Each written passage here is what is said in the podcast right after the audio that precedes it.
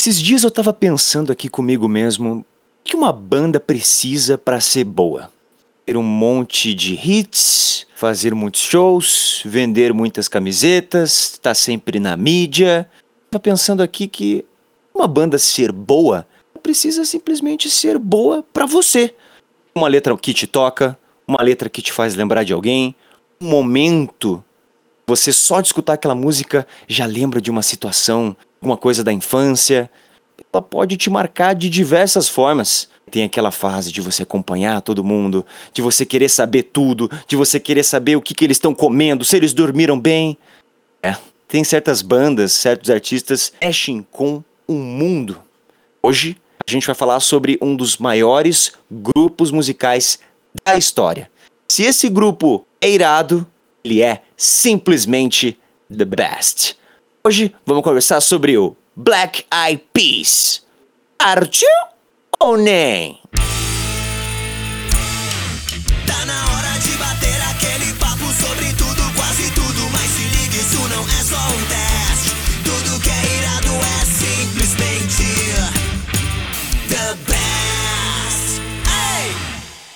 Fala galera, eu sou Patrick Vargas e ó, você já deu uma olhadinha no título, né? Hoje a gente vai falar sobre esse grupo musical e olha, fez história no mundo, senhoras e senhores. Não sei se você. Você provavelmente já deve ter escutado uma música deles, né? Eles já tiveram tocando aqui. Já tocaram em rádio aqui a beça já.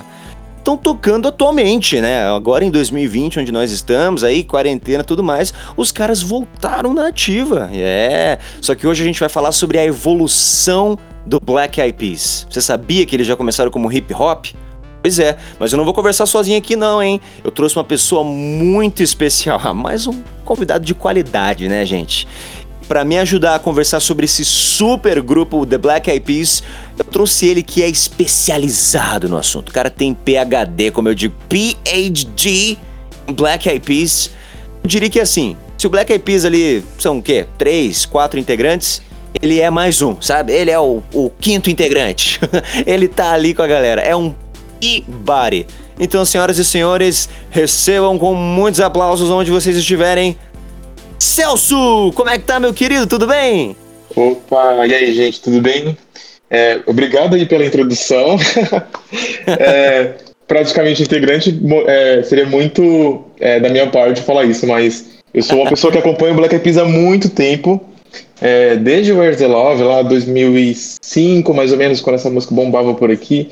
É, já tem um tempinho já acompanhando a banda e como o Patrick aí falou, é, a gente tem muita coisa para falar, é uma história muito foda. Muito. Não sei nem se eu posso falar essa palavra aqui, mas é muito foda. Pode, tá liberado.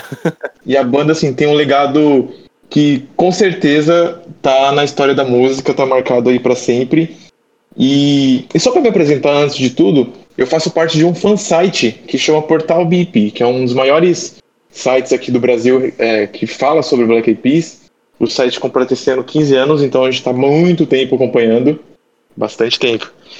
E você deve conhecer, você deve ter acessado de algum dia na sua vida de, de fã também do Black Eyed Peas. Claro, com certeza. É, é, é um site que está há muito tempo aí no ar. Referência em, em, em, termos assim de notícias, de curiosidades do Black Eyed Peas, o portal BIP é referência. Sim, sim. E claro que tem uma equipe por trás, tem o Renato, que foi o idealizador disso aí, tem é, mais uma galera aí por trás de tudo para ir atrás de informações. É, e, consequentemente, com esse tempo aí no ar, a gente conseguiu ficar muito próximo aí da banda, ficar muito próximo do Will.i.am. É, enfim, e a gente vai falar sobre isso um pouco hoje aqui, falar um pouco sobre a história da banda e, e alguns fatos legais aí que aconteceram. Bacana. Então agora você já se ligou um pouquinho no currículo aí do Celso, né? E a gente tem que apresentar, logicamente, a banda, né? Tem gente também que não escuta, né? Sabe? Aquelas pessoas ali que, né, vêm aqui para descobrir coisas novas, grupos novos, com certeza super top, super estamos aqui para divulgar coisas novas também, né? Para quem tá chegando, né, Celso? Sim, você pode, você pode não, não conhecer de fato, mas eu tenho certeza que você já dançou em alguma festinha aí de família, em alguma aniversário, debutante, casamento, já deve ter dançado alguma música do Black Eyed Peas. Então, fica tranquilo, que hoje você vai saber a história por trás dessa banda aí, que com certeza você já, já dançou em algum momento da sua vida, já cantou, já ouviu no rádio, tenho certeza. Exatamente. Bom, a gente começa falando então sobre, né, quem é, quem é, que é quem são os The Black Eyed Peas, né? The Black Eyed Peas é formado pelo will.i.am, pelo Apple Diap e o Tabu. Hoje, né, acho que o Celso pode até explicar um pouco melhor pra gente, porque ele, o cara é, é perito no assunto, né? Hoje o grupo ele é, pode ser considerado o quê? Um, um trio, né? Para quem escutou o, o, o, penúltimo álbum deles e o último, tá meio que sacando essa mudança. A gente vai falar sobre essa polêmica aqui. Celso, não vai dar para fugir da polêmica da Ferg. Não vai dar para fugir. Mas assim, hoje acredito que o, o grupo trio, né? Na verdade, é, o grupo sempre foi um trio. A gente conheceu o Black Eyed Peas como um quarteto aí. O sucesso do Black Eyed Peas aqui no Brasil foi quando a Ferg estava no grupo. Então, pro, pro brasileiro, em especial, Aliás, para muito, pra muito fã, né? para muito território, posso falar assim, é, conhecer o Black Eyed Peas como um quarteto. Só que, na verdade, o Black Eyed Peas sempre... Na, o Black Eyed Peas nasceu como um trio e ele simplesmente está hoje na configuração que ele era no início.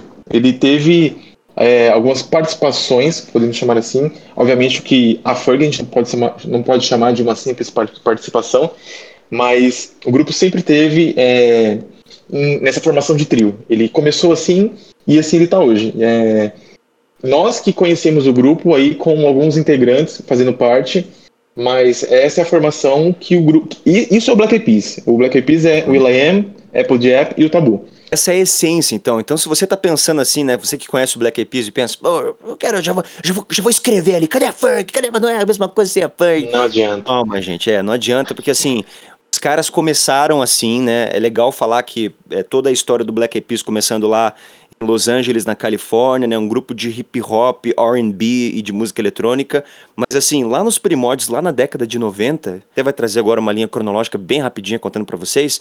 Quando os três se juntaram, né? O Will.i.am, o Apple e o Tabu, eles lançaram o primeiro álbum deles, o que eu amo, vou dizer para você, Celso. Eu adoro esse álbum de estreia. Eu que sou muito fã do hip hop, principalmente norte-americano.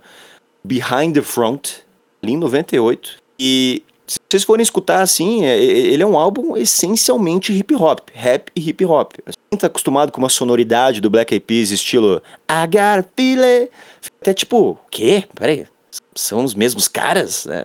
Causa esse estranhamento, né? Você já se deparou com esse estranhamento de algumas pessoas assim, nossa, mas diferente lá no começo que diferente agora, Celso? Sim, é...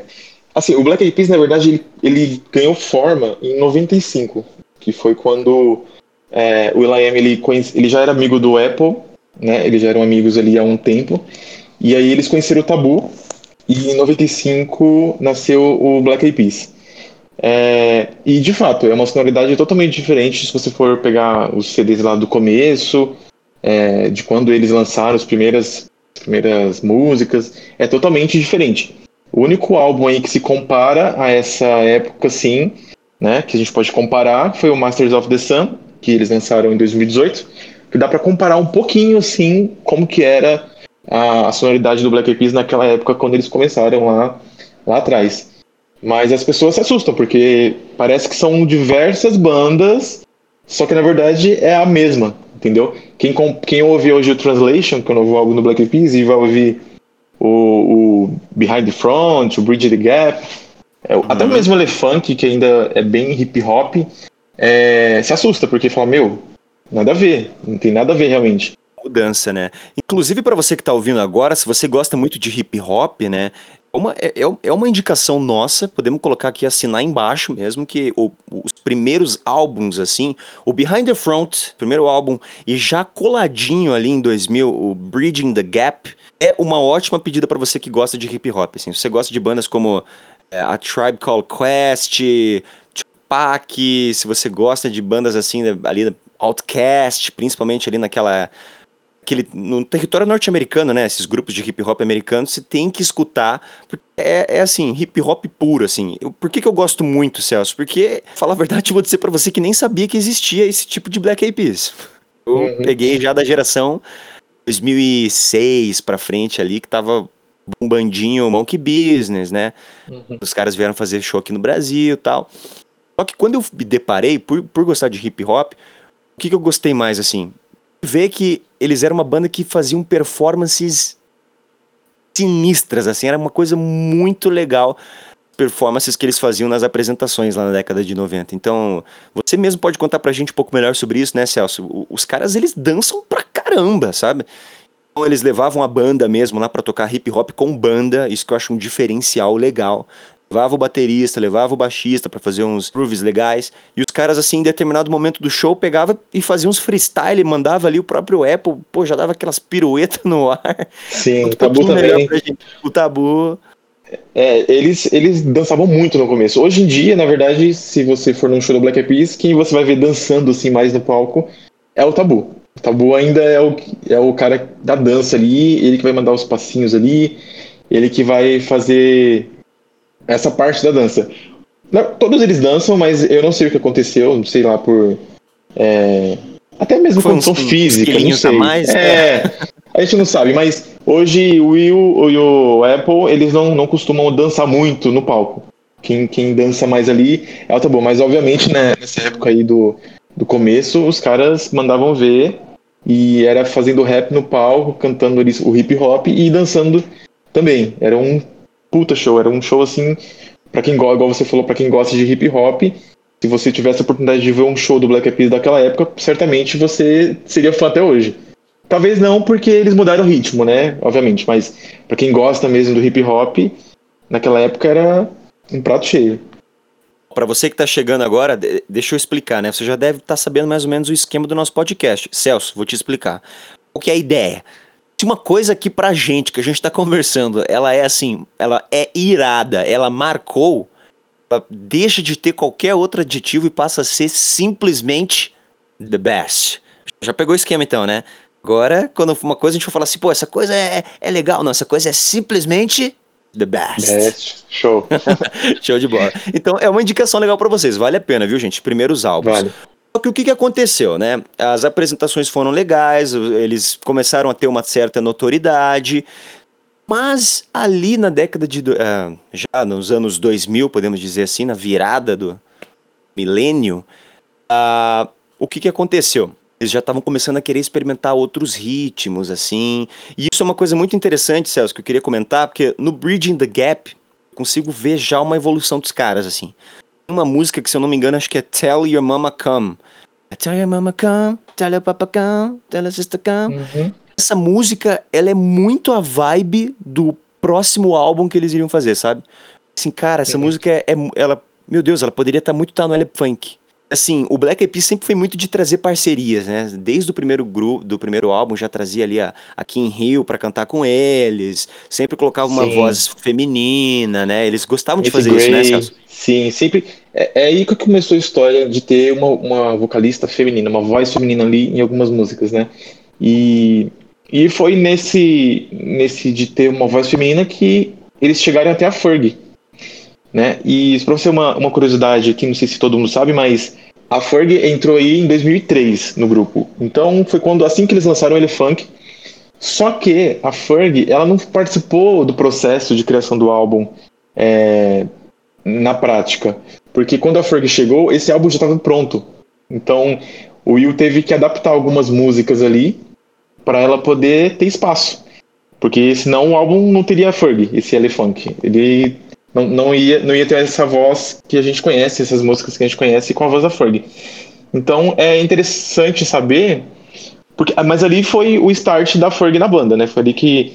É, eu não vou entrar em detalhes aqui de como isso aconteceu, mas foi ali que a Fergie foi introduzida no Black Eyed Peas, foi nesse álbum Elefunk. E depois disso é história, né? Começou todo esse sucesso aí que o Black Eyed Peas foi alcançando. Mas não foi só algo, obviamente, foi devido a Ferg. Foi esse álbum ali teve um grande hit que foi o Where's the Love, que foi uma música assim, um hit assim mundial, tocou em todo lugar, fez sucesso em todo lugar. Uma música com mensagem super forte, super inclusive atual, atual, atual exatamente. é, naquela época também fazia total sentido. E foi uma música que explodiu muito foi, e coincidentemente foi quando é, começou a tocar aqui no Brasil para grande massa, eu digo, né? Provavelmente algumas pessoas já conheciam, mas é, Where's the Love foi uma das músicas que chegou aqui no Brasil e fez é, uma das músicas, na verdade, responsável pelo sucesso do Black Eyed Peas no Brasil, né? Pela introdução do grupo aqui no, no nosso território. E consequentemente, da Ferg é, aqui no Brasil também. Perfeito. Então a gente pode sacar, então, que a, a, pelo menos até antes do Elep Funk ali, então até 2003, o Black Eyed Peas era um grupo que estava, assim, vamos dizer assim, revelação ali nos Estados Unidos, trazendo letras que que eu gosto mais na, nas canções deles é a positividade. Pera, sério, é um absurdo, assim. É simplesmente the best. Você escuta o álbum, por mais que ele é hip hop, tem gente que não gosta e tal, porque pensa que é mais coisas assim de, marginal, de marginalidade. Mas não é, assim. O, o Behind the Front é totalmente o contrário. Ele é um álbum que você sai querer, você sai assim voando, assim, você sai é, levitando, assim, de tão grato que você fica, porque trata sobre assuntos de positividade, sobre parceria, sobre irmandade, assim, com os amigos, com família e tal, e de você não desistir dos seus sonhos. E o, o Bridge in the Gap faz a mesma coisa. O que, eu ia falar? Que até então esse tempo não tocava, por exemplo, no Brasil, assim, devia tocar numa rádio ou outra ali, um, um hitzinho sim, dele, porque é, Joins and Jen, se eu não me engano, acho que tocava, foi, fez parte de trilha sonora de, de, de filmes. Mas quando a Fergie entra, foi o que o Celso falou, foi assim um momento que deu um grande boom, principalmente com Where's the Love. Sim.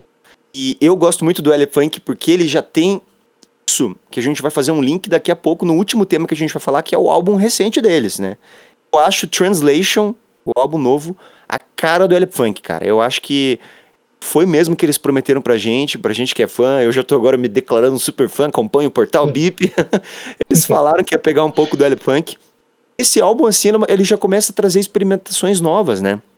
Sim. Coisa mais R&B, é, por exemplo, quem já ouviu aquela música Shut Up, Ferg canta, vocais dela simplesmente the best, aquela orquestra tocando. Putz, cara, o Elep Funk é um baita álbum, né, Celso? Você gosta? Sim, eu adoro. E foi um álbum de virada, realmente, que o Black Eyed Peas vinha naquela linha de hip hop, de é, um estilo musical, e de repente ele começa a ficar um pouco mais pop, digamos assim, né? No Elep Funk. Ele fica um pouco mais pop aí com com a, com a entrada da Ferg. E, e depois daí foi só sucesso, né? Depois tiveram. É, aliás, teve Shut Up, que, é, que foi um, um, dos, um, dos, um dos singles desse, desse álbum. É, teve Let's Get Started também, que foi um, um super sucesso. Quem já assistiu As Branquelas sabe do que a gente tá falando. é um hino, é um hino. E Rei hey Mama também, que é super Mama. sucesso. E, enfim, é, teve muita. álbum, né? Foi um super álbum também. É, projetou muito eles assim pro mundo, não só no Brasil, né?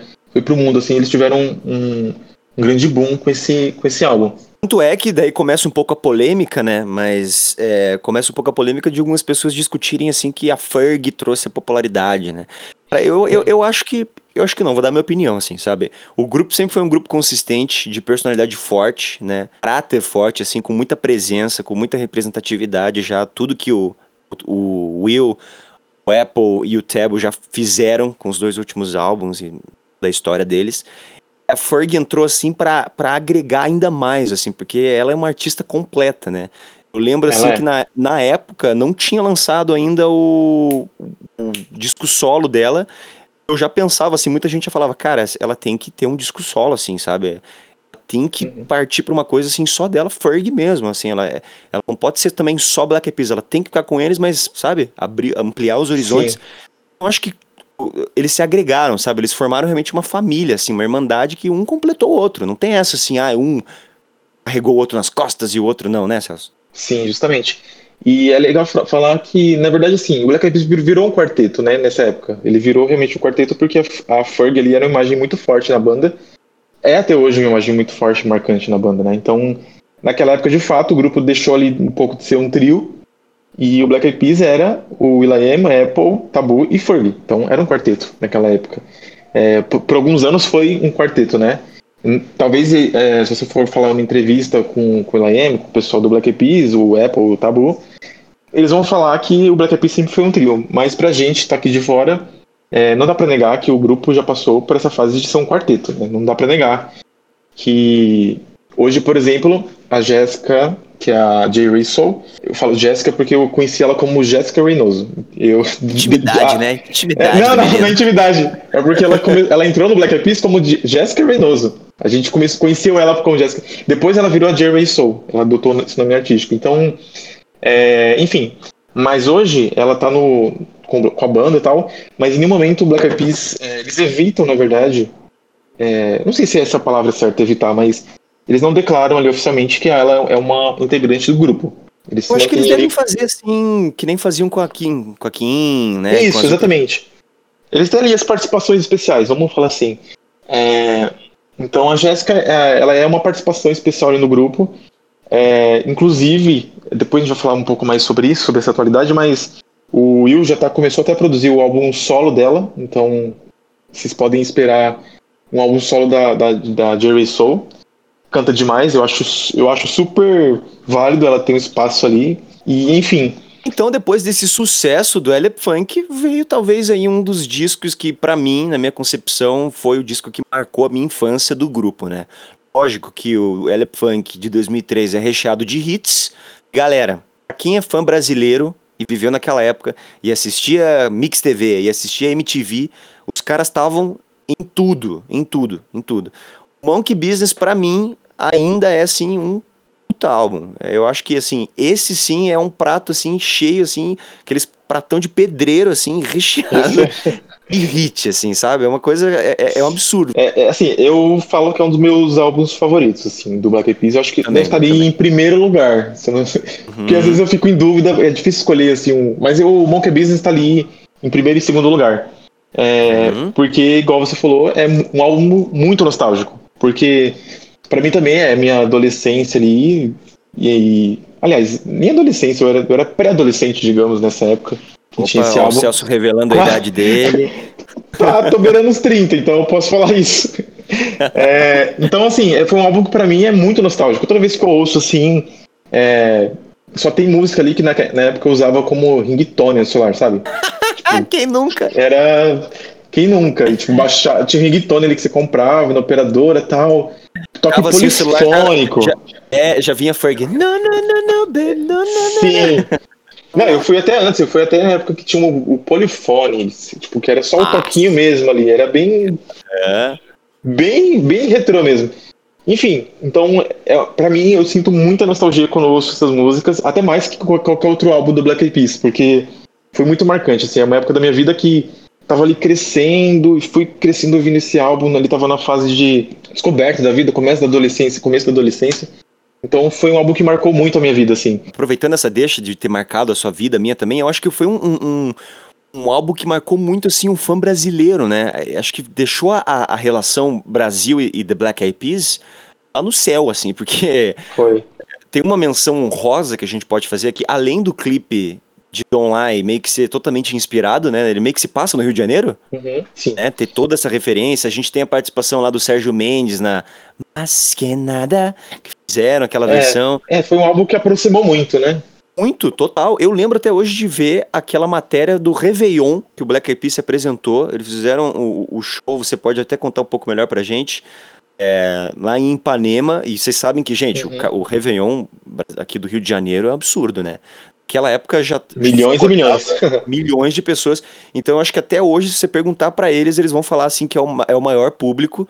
Porque gente pensa aquela hora ali aquela hora do Leme Pontal como diz cheio de gente para escutar os hits do Black Eyed Peas assim. Então chegou a ter assim mais de um milhão de pessoas ouvindo os hits do Black Eyed Peas. Então é uma coisa absurda, assim. O que os caras explodiram no Brasil nessa época é simplesmente the best. Foi incrível. E, inclusive, é, nessa época aí foi, igual a gente tá falando, é um álbum que aproximou muito. Então, praticamente, mais da metade do álbum foi, foi foram músicas que tocavam muito aqui na rádio. Pumped, é, My Humps, uh, Don't Lie, é, quem mais teve? É, Don't Funk With My Heart. Ah, essa mesmo. então, assim, teve muita música que fez muito sucesso por aqui. E, e realmente foi uma época de ouro, assim, para quem é, é para quem viveu essa época, assim, de fã do Black Eyed Peas. E naquela época não tinha muita internet, então era super escasso. É, pelo menos para mim foi escasso naquela época ter informação é, do Black Eyed Peas, enfim. A gente meio que tinha que ir atrás, né, cara? Tipo, era revista, era é. coisas assim que você era muito arcaico, assim, não tinha. Era muito não. mais difícil do que hoje, obviamente, né? Isso a gente tá falando quase 15 anos atrás, então é, naquela época era, era, muito diferente a forma como a gente Fico imaginando o, o, o, Monkey Business hoje, assim, com essa tecnologia, assim, ia ter desafio no TikTok de My Ramps, Certeza. Vai ter muita coisa, muita coisa legal, assim, pra gente ver a evolução, né? O Sim. que é legal a gente comentar é que, assim, depois de, de os caras estourarem, já pego, assim, uma frase muito legal deles que eu tiro da música, se eu não me engano, é a, a música Do It, do Behind the Front de 98. É um trecho que o, o Apple fala, ele tá meio que, tipo, respondendo, porque o Will já tinha falado mais ou menos isso, mas ele fala assim, é, And I won't quit, and Will won't quit, and Tab won't quit, so you can enjoy it. That means we won't stop, I won't stop until we reach the top. É basicamente ele fala assim que ah, eu não vou desistir, o Will não vai desistir, o, o Tabu não vai desistir, você pode curtir porque isso significa que nós não vamos parar e nós não vamos parar até atingir o topo. É, e cara, pra mim assim, isso foi isso, imagina pra ele, Celso. Ah, Cara, pra eles, assim, tá vendo aquilo, assim, né? Começando ali com um hip hopzinho, falando essas coisas de positividade e chegando no topo máximo ali na, na, na- naquele, naquela era de ouro deles, L Funk Monkey Business. Devia ter sido irado, né? Foi, eu imagino. E assim, a- fora as músicas que são incríveis do Monkey Business, também teve muito clipe icônico, né? Que, igual você falou, Don't Like se passa, tem usa o cenário do Rio é, como, como base ali pro clipe. O clipe de Pumped também, que não saía da MTV Nossa. naquela época. É, Deus, enfim, todo dia. todo dia. É, aquela cena é, clássica, né? Deles lá no estacionamento, e a Ferg dançando. Meu, é aquilo lá, isso ali, é, pra mim, é, é 100% minha adolescência ali. É, tipo, é tudo pra mim. Tudo pra mim essa época. É, tudo- queria- é verdade. Infelizmente, eu não consegui participar de um, nenhum show dessa turnê, porque naquela, naquela época eu era menor de idade e, enfim, toda a questão financeira envolvida, não consegui ir. Mas se eu tivesse a oportunidade de voltar no tempo, seria um show que eu queria ter ido, ter vivenciado.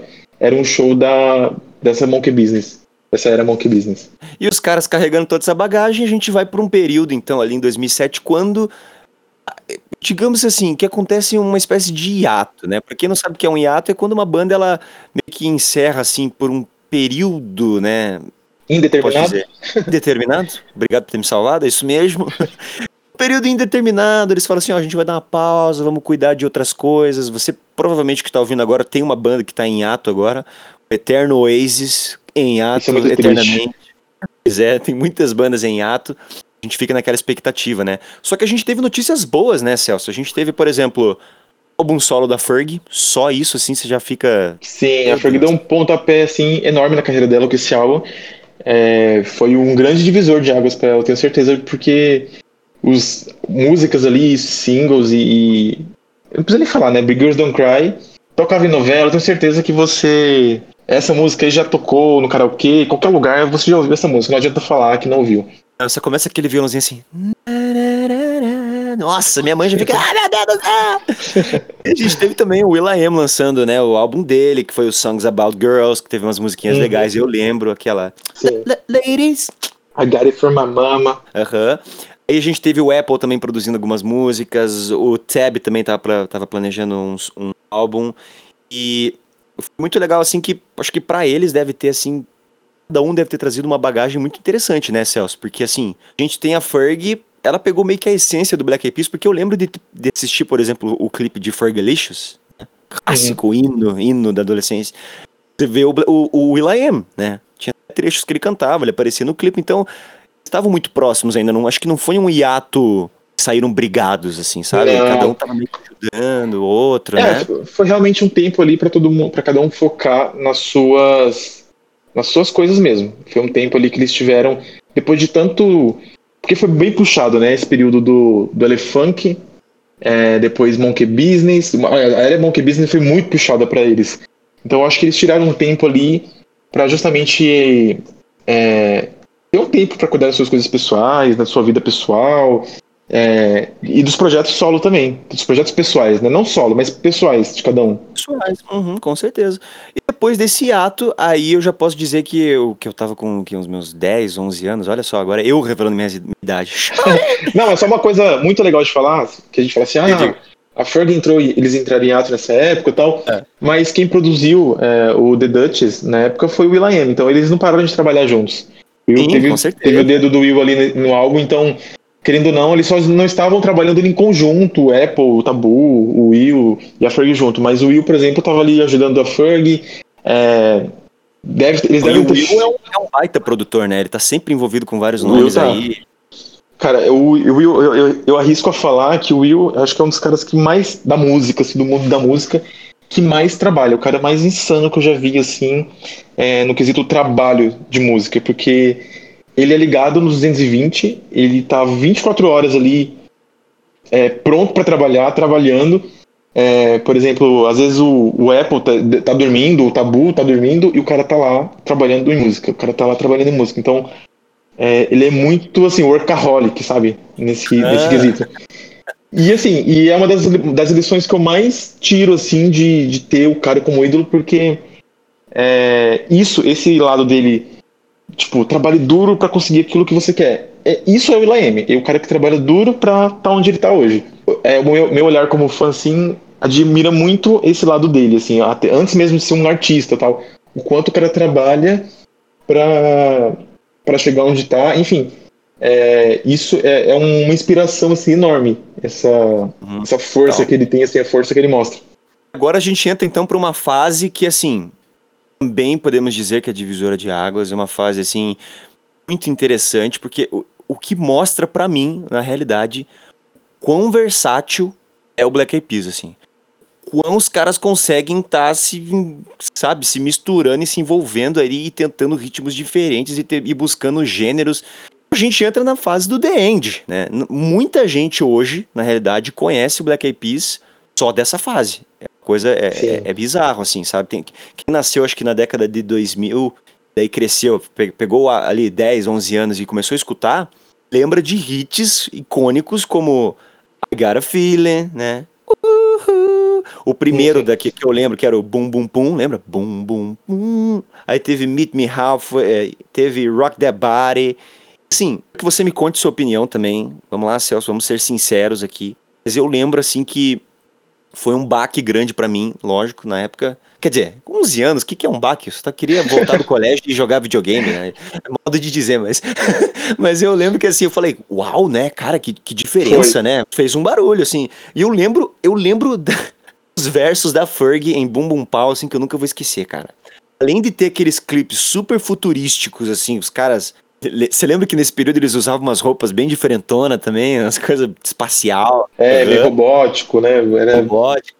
Assim, eles entram de cabeça, eles entram de cabeça na era, né? Tipo, vamos falar de música eletrônica futura, então vamos botar no Fala, outfit exatamente. aqui. Eu achei muita influência de, de Daft Punk, assim, sabe? E eu lembro da, da Fergie falando assim nos versos de Bum Bum Pau, assim, é...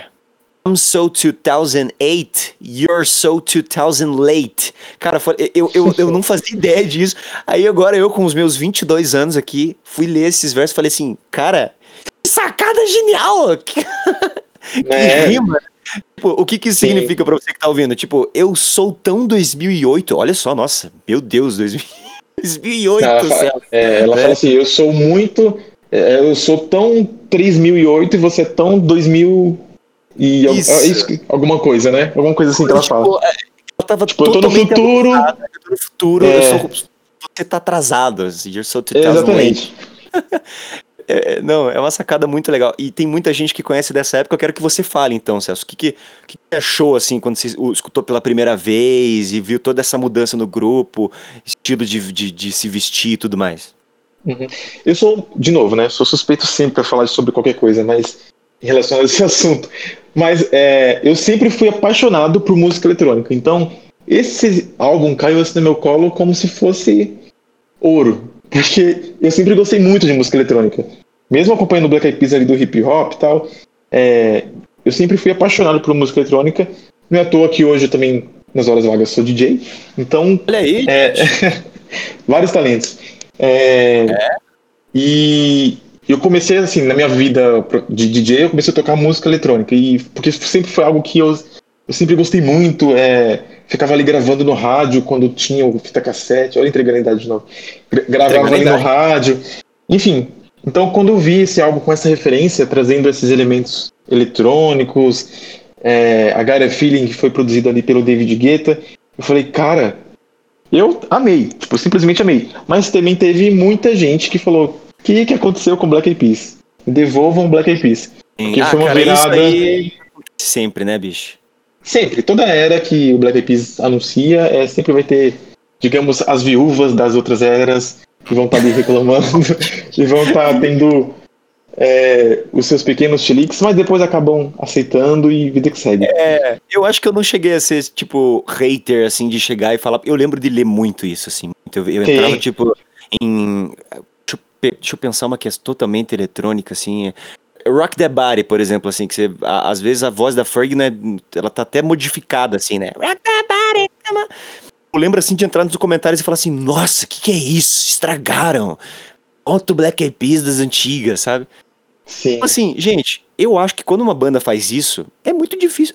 Eu penso assim, ó, ó, ó a polêmica. Ó a polêmica, Celso. Mas eu penso o seguinte. Você gosta muito da sonoridade da banda que ela fez, assim, tudo mais? Ah, por exemplo, eu, eu sou apaixonado pelo Behind the Front.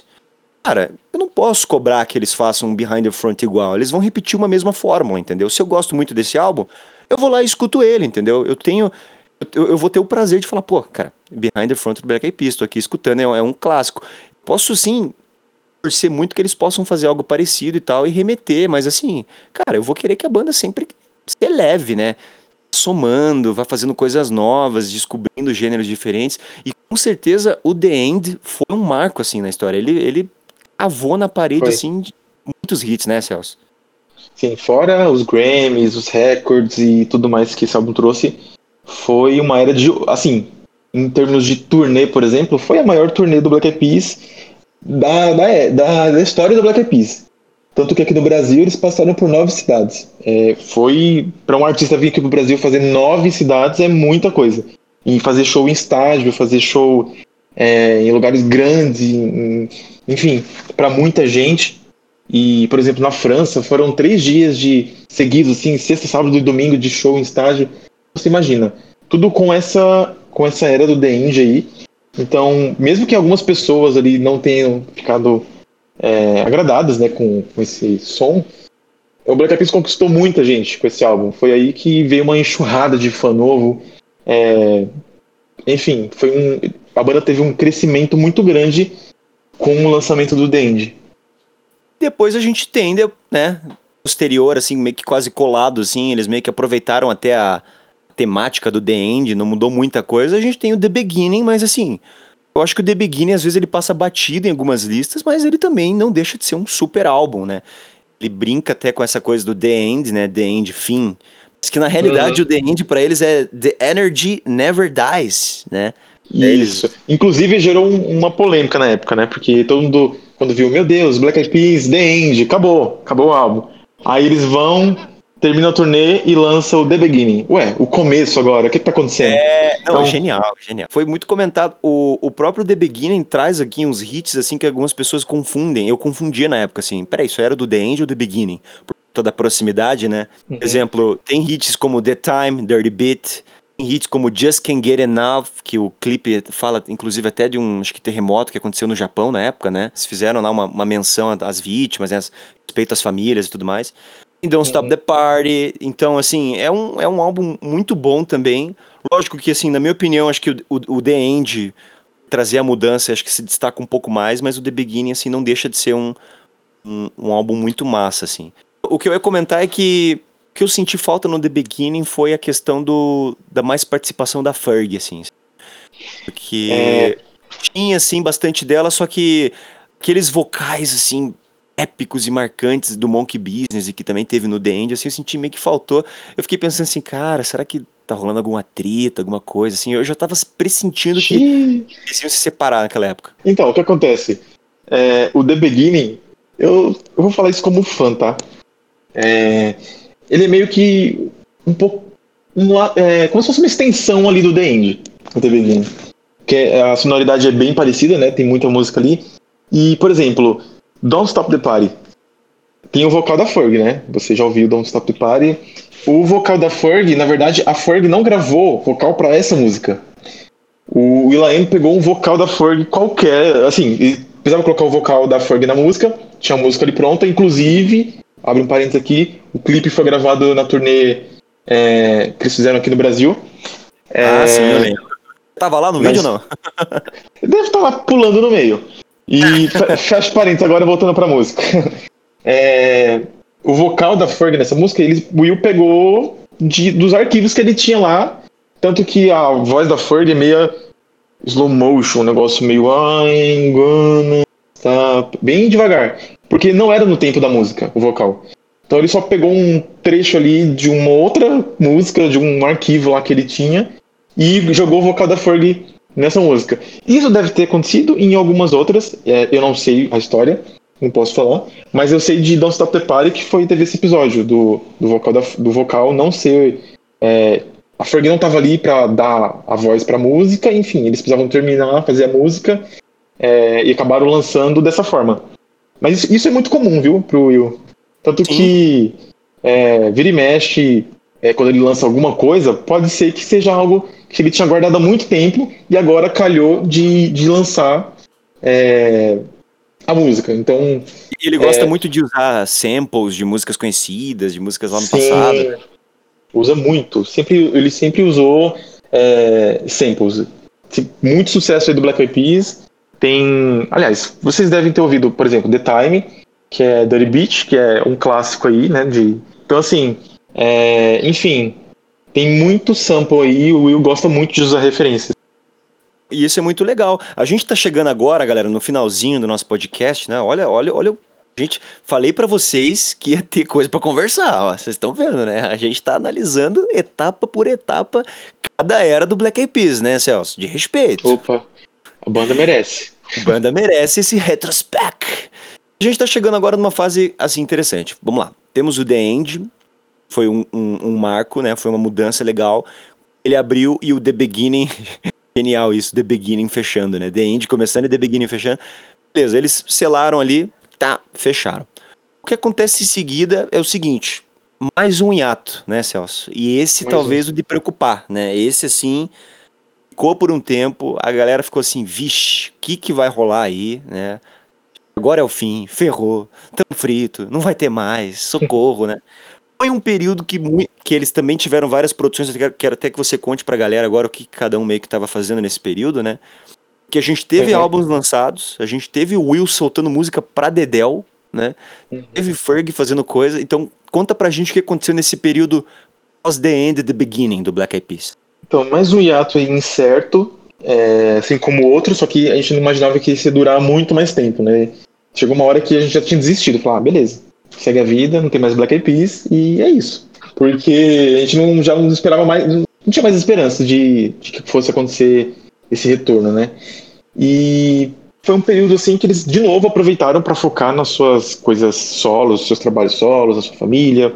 Nesse período a Ferg engravidou, que foi um momento super especial para ela. A Ferg lançou um álbum é, solo, o segundo álbum solo, Double Duchess, que também foi produzido pelo Will. Então, nesse período aí de, de eu falar quarentena, nesse período de hiato aí, o Will também de novo trabalhando com, com, com os Peas. É, enfim, Tabu lançou música, Apple lançou música, o Will lançou várias músicas, várias parcerias. É, o Will lançou Willpower. Will Power também, teve o Will Power, que também teve várias músicas que foram sucesso, né? Scream and Shout, com Britney Spears, é, teve música com Justin Bieber, enfim, teve umas músicas ali que fizeram sucesso. Eu acho até, inclusive, né, não, não- isso lógico não é desmerecer o, o outro, né, tipo, um Peace e o outro não. Mas o Will nessa época teve um destaque gigantesco, né. Teve. O que a Ferg teve lá com o, o, é, o Duchess em 2007, lançando Fergalicious, Glamorous, Clumsy, London Bridge, acho que o Will teve segundo hiato, fazendo aquelas parcerias. Você lembra daquela curiosidade dele ter mandado lá, eles terem mandado umas missões espaciais e dele terem tocado uma música lá Sim. fora, que foi Reach for the Stars, o álbum Essa dele. música é fantástica, é fantástica. Tem uma orquestra no meio da música. Meu, ouçam, ouçam. Já- Exatamente, gente, ó, vocês pegaram a, reco- a recomendação aí do Celso, ele é PHD no assunto. Escute aí o Will Power e os, os discos aí do, do, do Will I Am dessa época. Vale a Sim. pena demais, cara. É muito bom. É a pegada The End, The Beginning, né? É, é um álbum bem produzido, tem bastante hit, assim, bem, tá bem pop esse álbum. E o Will veio pro Brasil de novo nessa época, veio pro carnaval, gravou clipe aqui no Brasil, clipe de Great Time. Ah, outro clipe, olha aí. É, Great o clipe de Great verdade. Times, foi gravado no Brasil. E eu participei da gravação desse clipe aqui em São Paulo. Foi muito insano esse dia. Sério, foi, bicho. foi insano aquele, aquele dia. Eu era. Eu acho que eu tinha uns 18 anos, 18, 19 anos, sei lá. E, Que massa, hein? E foi no meio da semana, foi super complicado. No outro dia eu precisava trabalhar, mas estava lá, fui lá, participei. Na boate aqui em São Paulo. Foi foda. E aí o Will lançou, e esse álbum aí, o Will Power, o Will chegou até a sair em turnê, come- começar uma turnê na Europa, se eu não me engano. Só que o Will viu que fazer turnê sozinha não era o negócio dele. Ele sentia muita falta ali do pessoal, do, principalmente do Apple, do, do Tabu. É, ele sentia muita falta e acabou meio que deixando isso de lado, essa, essa turnê solo aí, e não foi muito pra frente. E, enfim, só que ele lançou muita música, produziu muita coisa para outros artistas também. É, produziu o álbum da Britney Spears. É, teve muita produção, ele trabalhou pra caramba nesse período. A gente falou, o cara é workaholic mesmo, o cara não para, tá ligado na tomada, né? Fora as empresas que ele começou a trabalhar. Ele trabalhou para Intel, trabalhou. É, lançou roupa, lançou marca de óculos, lançou de ouvido. fone, é, enfim, foi o cara é um empreendedor nato, assim. Eu e, e ele não vai parar, ele assim, por mais que ele mexa com música, ele vai estar sempre ligado nessa, nessa questão assim de tecnologia, porque ele é fascinado por isso. E, e também É. nas ações filantrópicas também, que o Will também tem uma fundação é, que ajuda é, crianças lá na, em Los Angeles, crianças carentes, enfim, de ele dá oportunidade para as crianças estudarem, enfim, ele também tem esse lado filantrópico. Legal. Gente, então vocês pegaram esse momento, né, do pós-The End, o pós aí, o pós The Beginning. Lógico, né, a gente até esqueceu de comentar, mas a Fergie lançou o Double Dutches. É Double Dutches, né? Double Dutchess, isso mesmo. Tem músicas legais, eu acho que não teve tanto, tanto destaque como foi o, o Dutchess, mas É, teve ela- músicas legais, né? Teve, e foi um álbum visual, assim. Cada, todas as Muito, faixas eles muito. tiveram clipes. É, Uhum. Ela chegou até a ensaiar, sair em turnê, fez alguns shows, fechou no Brasil, fez Rock in Rio, Convidou o Pablo É, Vittar pra cantar junto. convidou o Pablo Vittar. É, a gente. Ah, teve um episódio também que a Fergie veio pra São Paulo ah, muito antes dela lançar o. Isso foi em 2016. 2000, e- 2000 alguma coisa. Não vamos trabalhar com data porque eu sou muito ruim. Mas antes, nesse ato aí, ela veio pro Brasil uma vez, mas não foi fazer show porque ela foi homenageada no evento da Unfar, que é um, uma instituição. Ela veio pra São Aham. Paulo. É, nesse período também a gente teve a oportunidade de encontrar com ela, foi super legal. Aí depois ela voltou pro Brasil para fazer esse show da, com esse é, no Rock in Rio, né? E aí depois logo em seguida ela também lançou o Double Dutchess. É, teve especulação ali que ela lançaria alguma coisa com o Pablo Vittar, que falou, Ferg lançando alguma coisa com um artista brasileiro e tal. Não rolou para esse álbum. É, enfim, mas teve. Pode vir, né? Quem, quem sabe, né? Pode vir, quem sabe. E eu acredito muito, tava até vendo uns tweets aí do produtor da Pablo Vittar que é, tiveram alguns artistas que tiveram as parcerias meio congeladas porque eram projetos é, para os artistas. Então eu deduzi que era a Ferg que ele tá falando porque como teve esse boato tal da Ferg, tem uma música com a Pablo Vittar e ele falar que a, rolou, algumas parcerias internacionais não rolaram por conta do artista con- congelar os projetos, eu acredito que seja da Ferg que ele tem falado. Mas quem sabe vem uma parceria aí no futuro é, da Ferg com, com Pablo Vittar, uma parceria aí Brasi- com o Brasil, né? E eu acho que ia ser super legal. E estamos chegando no finalzinho, últimos instantes, porque o que está acontecendo, né? Chegamos na atualidade, né? Depois aí com os álbuns solos, aí período de 2017, ali com o Double Dutch, a Ferg e tudo mais. A gente tem o Will no, no The Voice, o, o Apple no The Voice, toda a galera né, entrando nesses projetos. Os caras estão trabalhando direto. A gente. Essa, eu não sei você, Celso, mas eu comecei a acompanhar os caras ali, já seguia. Aí começaram a vir umas fotos misteriosas, assim. De repente, cada integrante postando uma foto deles lá na época da dos primeiros álbuns, a galera já começou a ficar hypada, já ficou, opa, pera aí. Aí já começaram a colocar umas, umas legendas nas fotos assim, sempre fomos um trio, tal. Aí já começou uma polêmicazinha, meu Deus, os caras estão voltando, socorro, né? Eu lembro, inclusive, que chegaram a fazer uma versão de Where's the Love, não sei se você lembra, Lembro. versão mais atual, né? Fizeram essa versão. Ah, fizeram uma outra música que era aquela I wanna go back to yesterday, I wanna go back to yesterday também. Acho que devia estar, de repente, no armário, guardada e pegaram. Que, gente, começaram as especulações de um novo álbum. Isso ali, finalzinho de 2017.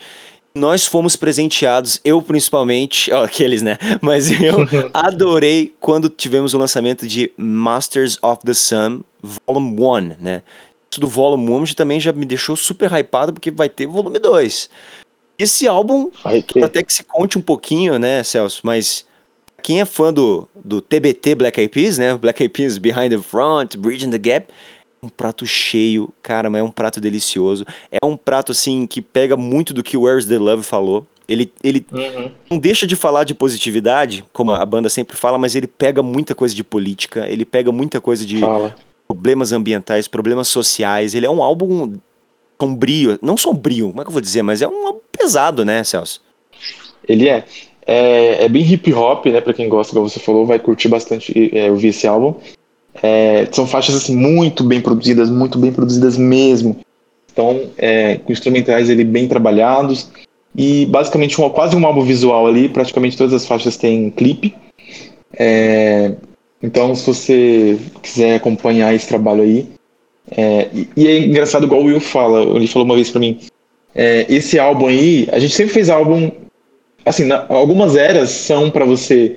Ele falou essa palavra para você shake your ass. Tipo assim, são eras para você balançar a bunda, pra você dançar.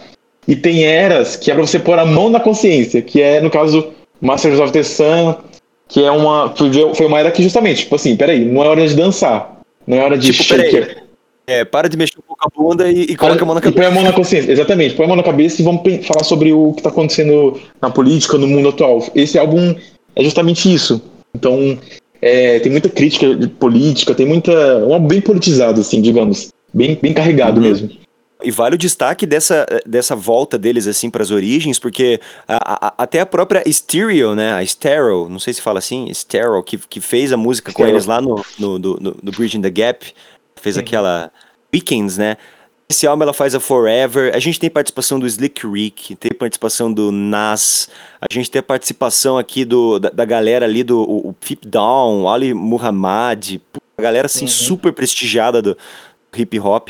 A gente tem também a Nicole Schrenzinger, não sei como, como que se pronuncia. Schrenzinger. Agora, ó, agora me tô. Ela que também Melhor já, amiga do Will. Isso, melhor amiga do Will, amiga aí de longa data que cantou com eles. Inclusive, Wings. É, ele só, a Nicole só não entrou no Black Eyed Peas porque eu acho que o namorado dela não quis. Ela entrasse no Black Eyed Peas, porque a Nicole era. É, se vocês conhecem a Ferg hoje, quem era pra estar no lugar da Ferg era a Nicole. Já pensou, galera? Um, um, crossover épico entre Black Eyed Peas e Pussycat Dolls.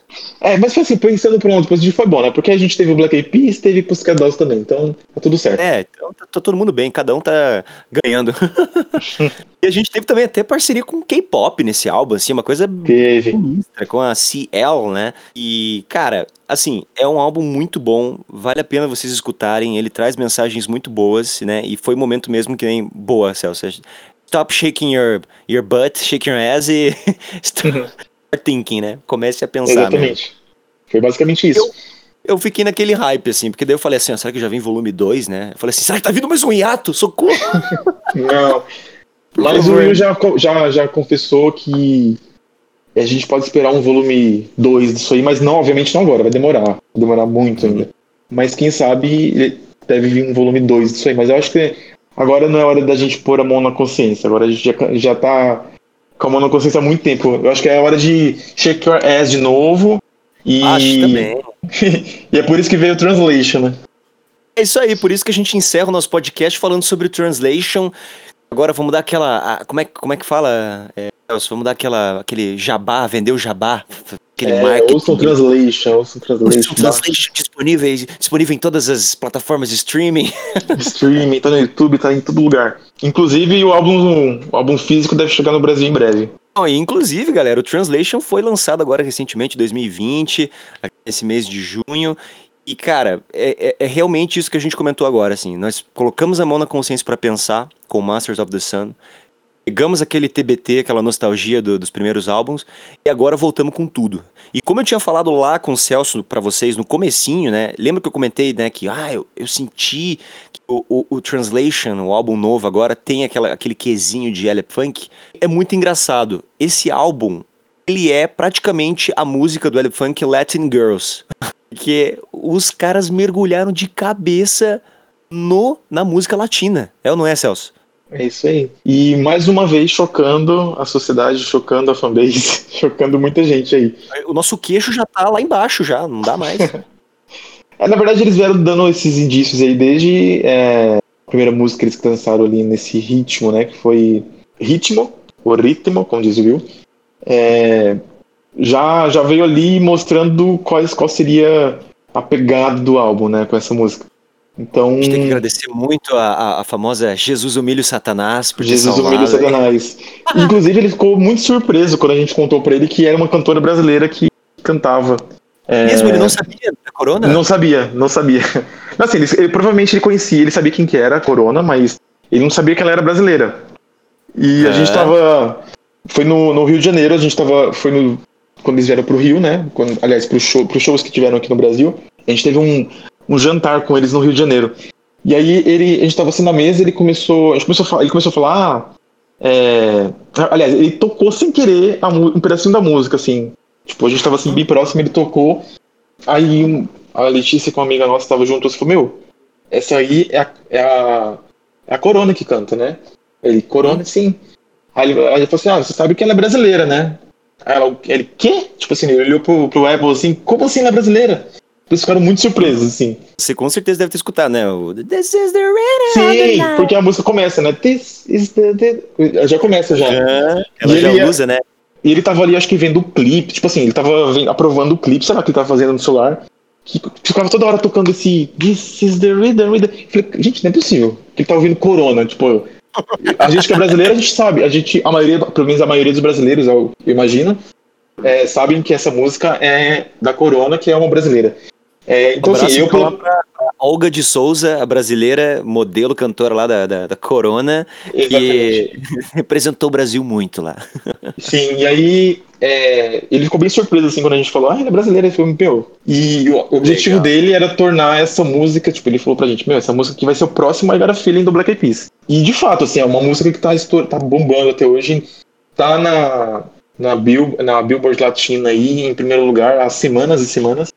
E, e, inclusive tá as músicas do Translation já tá começando a subir também nessas nessas nessas paradas aí latinas.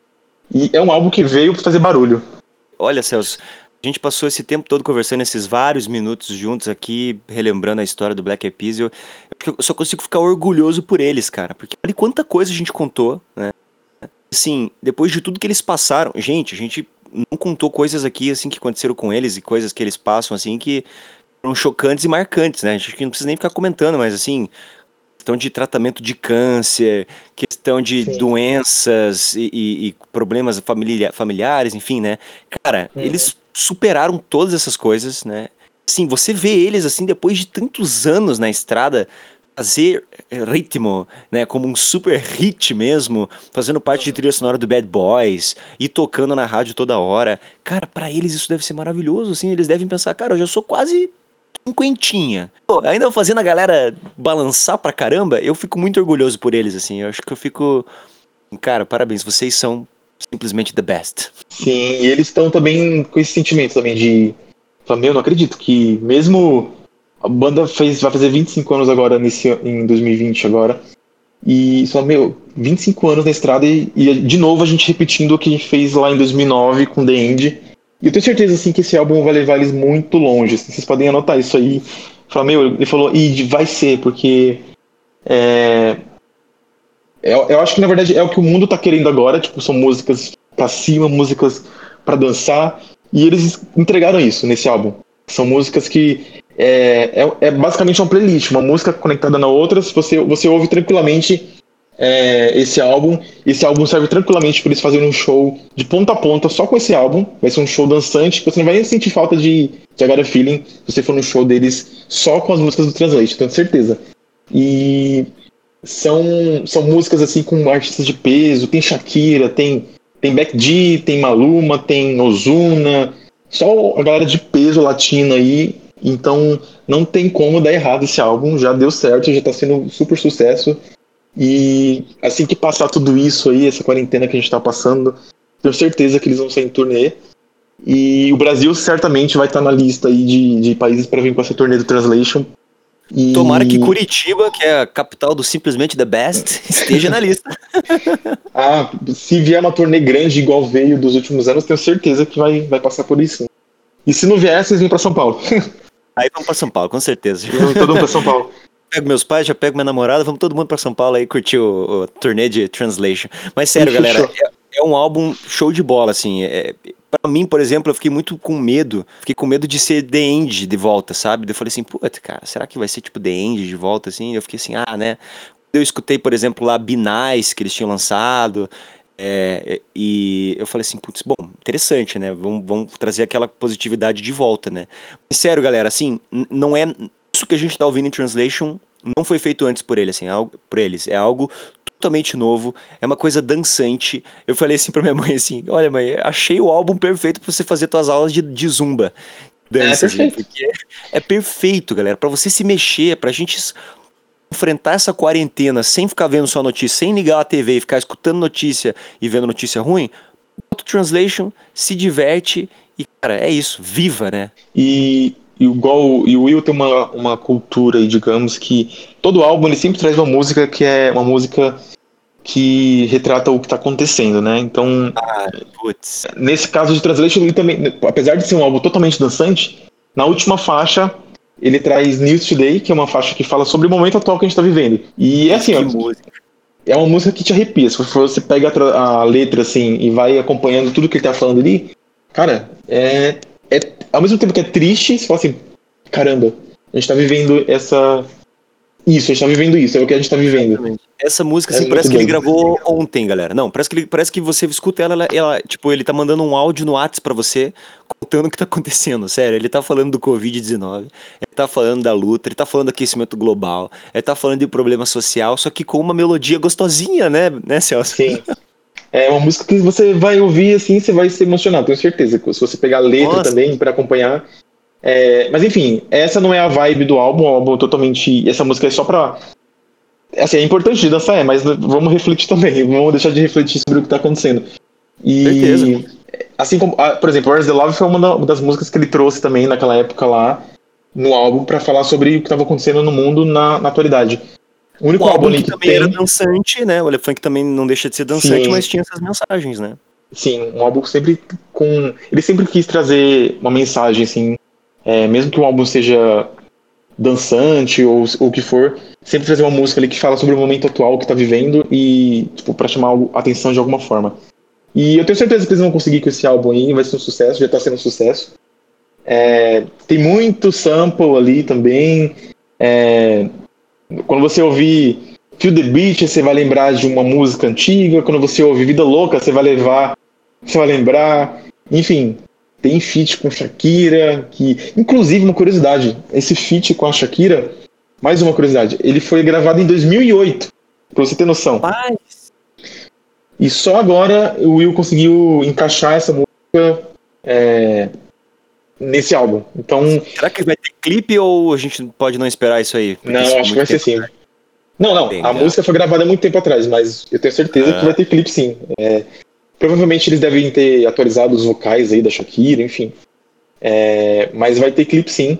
Até porque eles não vão desperdiçar um feat de peso desse sem, sem dar um, uma luz pro sim, pra ser single. Vai, com certeza vai ser single. E querem menção honrosa? Então toma. Tem até referência de Anitta no álbum, galera. A gente pois sabe é. que Black Keys fala muito do Brasil em algumas músicas, mas assim, Shake Your Ass Like Anitta, que são os versos que o, que o, o, Apple fala em determinada música, você já fica assim, cara, olha a relação que o Brasil, o Brasil, o Brasil, Black Eyed ama o Brasil, o Brasil ama o Black Eyed né, Celso?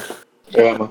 E inclusive, na verdade, assim, era para ter uma música, eu não, não sei se eu poderia estar falando isso, mas era para ter uma música com vocais em português nessa, nesse álbum. Só que ela acabou ficando para trás. Ok, ok. Por motivos de business mesmo e motivos do Will.i.am. É, mas tinha uma música que tinha uns vocais em português, alguns vocais em português assim, e acabou ficando para trás, que foi uma música, inclusive, que eles gravaram um clipe aqui no Rio de Janeiro. É, e, de novo, consegui participar desse clipe com uma galera E, enfim, a música era incrível. Eu queria muito que tivesse lançado. Você quer matar todo mundo do coração, né? Não pode. Sério, cara. E assim, eu ficou todo mundo meio que na esperança, ah, vai sair, vai sair, acabou não saindo nesse álbum. Mas enfim, é, artistas e eles têm os motivos. Né? É, eles têm, eles têm os motivos de não lançar, enfim. A música vai sair, mas não agora. Mas vai sair uma música aí com. Black... Enfim, não posso dar muito detalhe, mas quando sair de novo, a gente volta aqui para falar, para complementar esse podcast aqui. Isso mesmo, com certeza. Aqui a sua, já, o convite já está feito já para você vir participar do Simplesmente The Best aqui de novo, meu querido. Valeu. Mas ó, e, se, e para falar de Black Eyed a gente poderia ficar aqui horas. Esse podcast ia ter, sei lá, cinco horas de conteúdo, porque tem muita coisa para falar, muita coisa. É, cinco é... horas a gente já não tá falando? É, tipo, estamos indo para seis horas agora de gravação. Então, é, é verdade. Nem sei se você tá acordado aí do outro lado ouvindo mais, mas tudo bem. É, um assunto interessante, eu tenho certeza que, tá, você tá ligado aí. Com certeza. Celso, já tô aqui já queria agradecer você mais uma vez por ter participado aqui, porque a gente sabe que você é um cara que trabalha bastante, né? Obrigado por ter separado um, tempinho na sua rotina para vir falar de um grupo que você gosta bastante, acompanha há anos. E, gente, o cara não só fala com, né? O cara tem contato com, com eles mesmo, assim, o cara é brother. tem, com certeza, né? Já troca uma figurinha ali, já conversou com eles, tudo, já deu abraço, já sentiu perfume. É outro naipe. Inclusive, o Tabu, o Tabu é o, acho que é o cara mais cheiroso que, eu, que já chegou perto assim, de mim. Assim. Sério, velho. Sério, o Tabu. É, é. E, e assim, dos três, o Tabu é o que mais gosta de, de contato físico, assim. Eu, eu, acho que ele sofreria muito assim, se ele tivesse ido pra um, pra um show, alguma coisa assim, numa época assim, que, de pandemia, que não pudesse ter Calma. contato. Porque é um cara muito amoroso, assim. Você. Cara, ele vai vir, vai te abraçar, vai. Puta, é sensacional. Os, os três são sensacionais. Mas o Tabu é o cara mais, mais paizão, você sabe? No final ele é pai, então ele, ele tem esse negócio do afeto, ele é mais. O Will, o Will é mais. Assim, o Will é o. Pra mim, eu, eu sou muito suspeito de falar de novo sobre isso, porque o cara é foda, o cara é, o cara é um dos artistas mais humildes que já tive contato em toda a minha vida. É, inclusive, ele toda vez que eu encontrei o Will, sempre foi beliscando alguma coisa, sempre foi comendo alguma coisa. Ele, tanto que ele chama esses encontros, ele não fala, ele não fala meet and greet, é meet and eat, porque é encontro para comer, você vai encontrar com ele para comer alguma coisa, vai comer, beliscar, vai tomar alguma coisa. Porque e o cara é muito humilde, assim. É... já teve uma situação uma vez, só pra gente finalizar aqui, pra, pra eu mostrar uma situação de humildade desse cara, eu encontrei uma vez ele, ele tava foi, foi uma coincidência, assim, eu nem esperava, nem, nem contava com isso. Foi, na, foi em Paris. Eu tava lá e aí, coincidentemente, ele tava no mesmo lugar, no mesmo dia. E me mandaram mensagem, ó, oh, o Will tá aí. Por que você não tenta encontrar com ele? Eu falei, o quê? Tá por aqui? Aí, beleza, peguei meu celular, mandei uma mensagem, vi, fui ver o, o Instagram, tá? Vi que o pessoal tava marcando ele, tava no evento do Fashion Week de Paris, sei lá o quê. Falei, meu, nunca que eu vou conseguir chegar perto do cara, né? Tipo, nunca. Uhum. Aí eu peguei e falei assim, ah, quer saber, vou tentar. Mandei uma mensagem lá pro, empresário dele, que tava lá acompanhando, eu falei, ó, tô aqui e tal, teria, você não, não tem como, só pra dar um oi, só pra encontrar, tirar uma foto e tal. Falei, não, beleza, vem pra cá. E os, os caras simplesmente me chamaram pra ir numa boate que o Will.i.am tava, tipo, o cara me fez, falou, ó, vai, vem pra cá, me passa o endereço da balada, eu cheguei lá na porta da balada, infelizmente eu cheguei tarde, é, porque eu tava um pouco longe, eu não consegui entrar na balada com ele, ele falou, ó, vai lá encontrar a gente no hotel, que ele já tinha encontrado no hotel. Aí eu fui lá pro hotel e tal. E na minha cabeça, ele ia chegar lá e falar, ó, e aí, beleza? Do Brasil? Tira foto? Tchau, beleza, beijo, tchau. Meu, eu fiquei três horas conversando com ele. Ele me enfiou pra dentro do hotel, a gente entrou, ficamos lá no, no hall do hotel, sentamos lá, conversamos. E isso era de madrugada. E no outro dia, ele tinha um outro compromisso, ele tinha que fazer alguma coisa, alguma ação social lá em um, em um lugar na França lá. Ele tinha que acordar super cedo. Tanto que se não fosse o empresário dele falando, meu, o cara mandou mensagem, falou, ó, pede para ele subir, porque ele tem que dormir, que amanhã, daqui a pouco ele vai acordar e ele tem outro compromisso e tal. É. Muito bom. Sério, tipo assim, é só pra você ter noção do quanto o cara é humilde, sabe? Quanto, quanto o cara é, é muito humilde. Então, são pessoas assim incríveis. Se você tá ouvindo esse podcast e não, não conhece o Black Eyed Peas, tenta se formar um pouquinho mais, tenta é, entender um pouco a história deles, que eu tenho certeza que você vai se, se tornar um pibari. Que pibari, se você uhum. não sabe, é como a gente chama os fãs do Black Eyed Peas. É, a fanbase do Black Eyed Peas chama Pibari. Você é um Pibari. Então, eu já posso ser chamado de Pibari, então, Celso? Você me aprova por ser um Ah, Pibari? Você já, tá, você já acompanha o portal, então você, você já é naturalmente Pibari. Ah, garoto, show de bola. Então você também que tá escutando a gente, espero que você tenha gostado de saber da história um pouco aí do Black Eyed Peas. Acho que a gente trouxe, a gente até discutiu, cara, será que não vai ficar muita coisa tal? Gente, é muita coisa, a gente trouxe desde os primórdios dos caras, o que eles faziam, tem muita coisa pra se contar, mas a gente preferiu resumir bastante. Foi um episódio longo, obrigado pela sua participação. E, Celção, cara, tá convidado pra você voltar mais vezes, pra comentar, se quiser, ó, vamos falar de tal música, manda mensagem, vamos falar de Black Eyed Peas pra essa galera aí, pros nossos bares. Show. Obrigado aí pelo convite mais uma vez. Foi muito legal, muito legal contar. Eu gosto muito de falar sobre Black Eyed Peas, então sempre que me chamam, eu sempre arrumo um jeitinho de encaixar e vamos fazer, vamos falar. É, E sigam aí, se vocês quiserem saber mais sobre Black Eyed Peas. Segue o portal BIP é, nas redes sociais aí, que a gente sempre tá postando coisas, postando... Portal BEP, né? Só pra galera Portal saber. BP. BEP, isso, de Black Eyed Peas. É, e me segue no Instagram também, Celso. Só que em vez do L, você põe um W.